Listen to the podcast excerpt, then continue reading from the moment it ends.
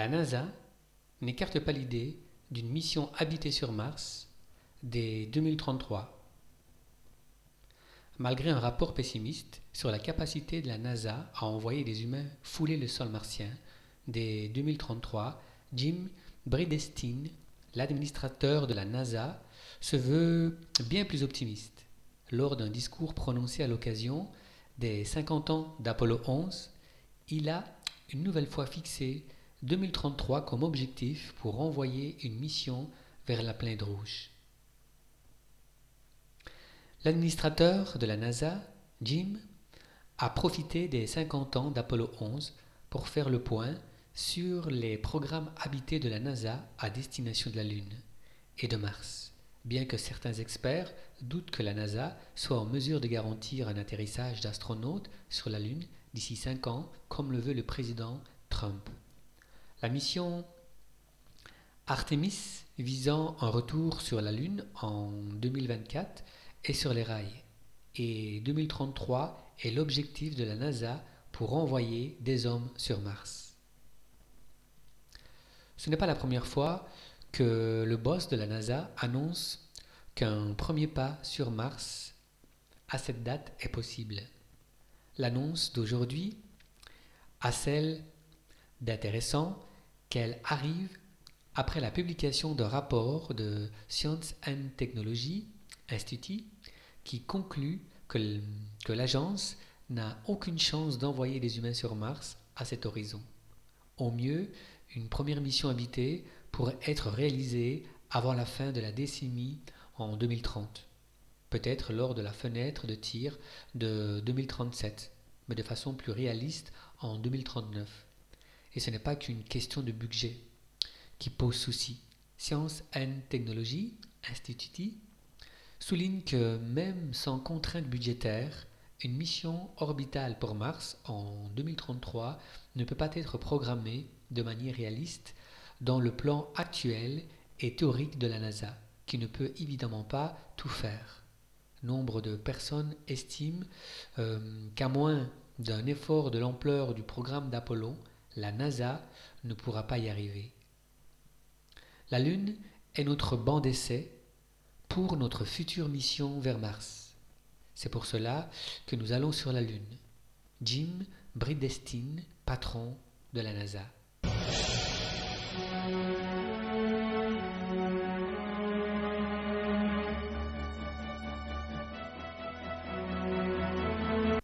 La Lune, tremplin pour marcher sur Mars.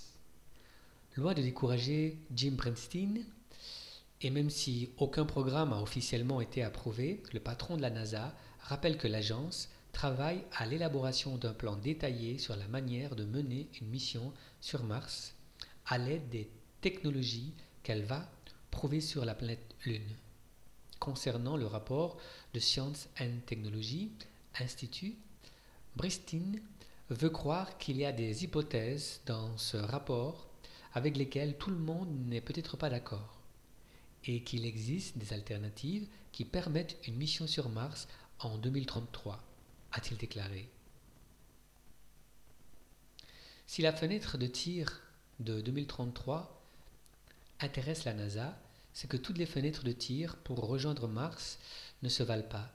Tous les 25 mois et demi, il y a des bonnes fenêtres et des mauvaises fenêtres, explique Francis Rocard, responsable du programme hum, d'exploration du système solaire au SNS. Dans une interview accordée à Courrier International en septembre 2018, concrètement, les bonnes fenêtres ont lieu tous les 15 ans. C'est le cas par exemple des fenêtres de tir de 2003, celle qu'a utilisée Mars Express, celle de 2018 utilisée par InScience et celle de 2033, précise l'astrophysicien du CNS. Tous les 15 ans, vous avez une fenêtre intéressante sur le plan énergétique qui permet à la sonde que vous envoyez d'être un peu plus lourde à fusée égale.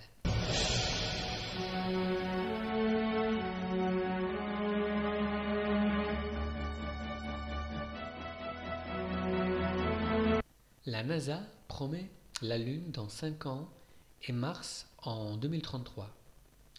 Probablement secoué par la mise au point du président Trump, Jim Bridenstine, l'administrateur de la NASA, vient de confirmer que l'agence s'est fixée pour objectif de poser un homme sur Mars d'ici 2033. Le retour d'astronautes américains sur la Lune vise à préparer l'arrivée du premier homme sur Mars en 2033, a déclaré ce mardi l'administrateur de la NASA, Jim Bridenstine, lors d'une audition au Congrès américain. En avançant l'atterrissage sur la Lune, nous pouvons avancer l'atterrissage sur Mars. La Lune constitue pour nous le, le, banc d'essai.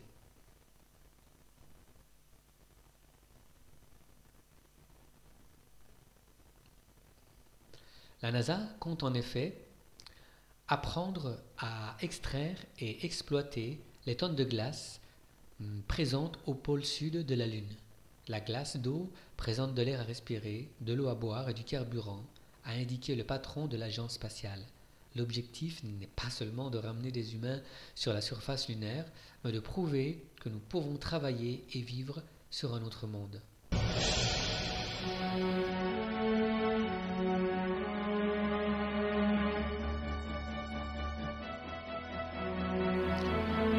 De la Lune à Mars. Rappelons que l'agence spatiale américaine est plongée dans l'urgence depuis la semaine dernière quand le président Trump a raboté de, de 4 ans le calendrier de retour sur la Lune. Il a porté l'échéance de 2028 à 2024.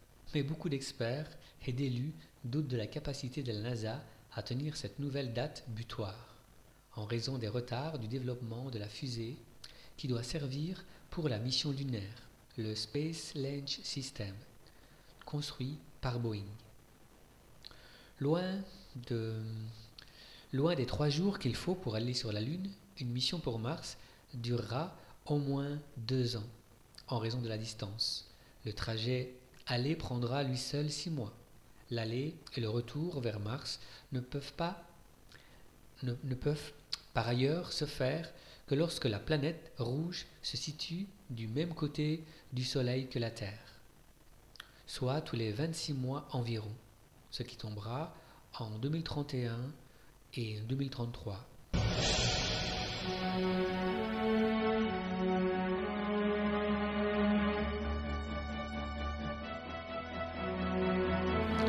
La NASA veut envoyer des hommes sur Mars via la Lune. Entre mars et avril, la NASA a dévoilé ses plans pour l'exploration humaine de la Lune et du système martien. Elle a rendu public le calendrier des missions d'assemblage et de logistique ainsi que celui des missions habitées. Objectif final, aller sur Mars au cours de la décennie 2030.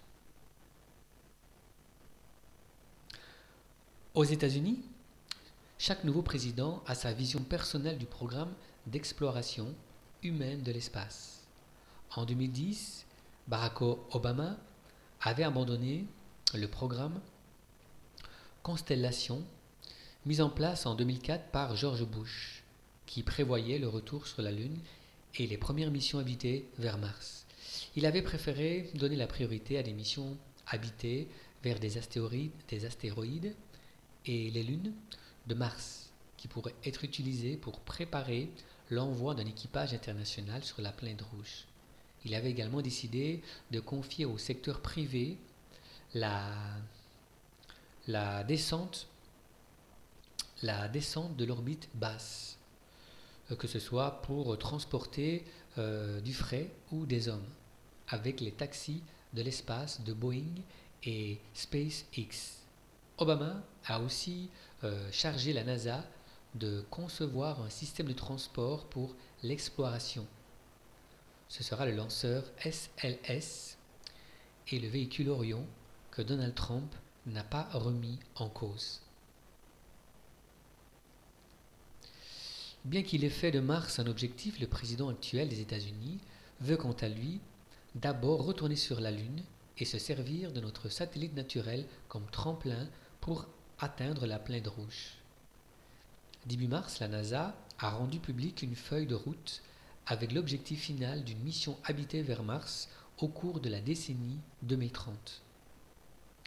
D'ici là, il est prévu la réalisation de missions dans l'environnement lunaire, l'assemblage de la passerelle vers l'espace profond, qui nécessitera quatre missions, et la construction en orbite d'un système de transport pour l'espace profond. Ce dernier est un véhicule de plus de 41 tonnes qui servira au voyage aller-retour à destination de Mars. Il est dimensionné pour trois missions martiennes et supportera pour chaque mission un équipage de quatre astronautes pendant 1000 jours.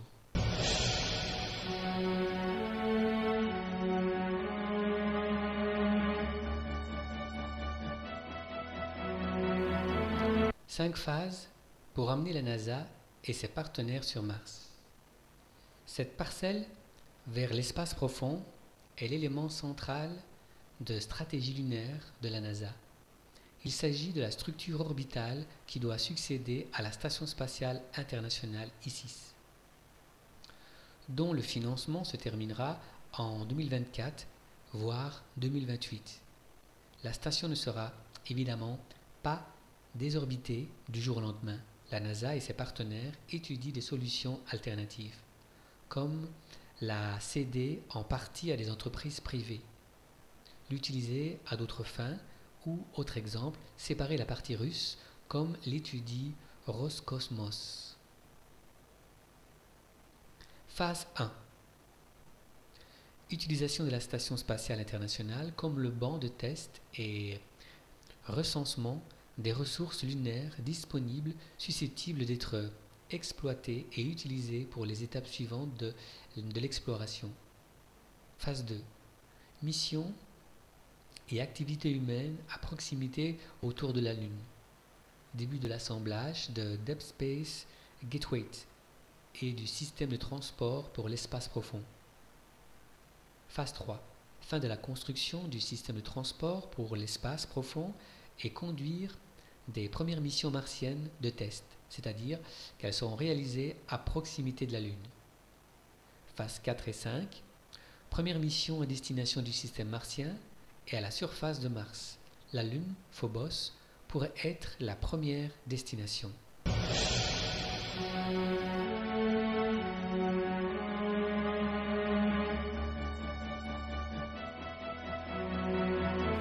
La NASA n'arrivera pas à envoyer des hommes sur Mars, dit le NRC. Envoyer des hommes fouler le sol martien restera un rêve durant de nombreuses décennies si le programme martien de la NASA reste en l'état. C'est la conclusion du dernier rapport du Conseil national de la recherche des États-Unis, pour qui la stratégie de, de l'agence spatiale pour envoyer des humains sur Mars en 2035 est vouée à l'échec. Les enfants qui en 1969 se sont émerveillés des exploits des astronautes des missions Apollo débarqués sur la Lune n'ont guère de chance de voir des humains fouler le sol rouge de la planète Mars. C'est en substance la conclusion à laquelle nous incite à penser le dernier rapport du Conseil national de la recherche NRC pour National Research Council des États-Unis sur la stratégie de la NASA pour envoyer des humains sur Mars. Pour les experts qui ont planché pendant 18 mois sur le sujet, il ne fait guère de doute qu'en l'état le programme martien de la NASA ne parviendra pas à envoyer les humains sur Mars. Cela s'explique par un budget contraint, une incohérence dans, les orientations en matière de développement de la technologie nécessaires à la réalisation de cette mission et l'absence d'une volonté politique forte.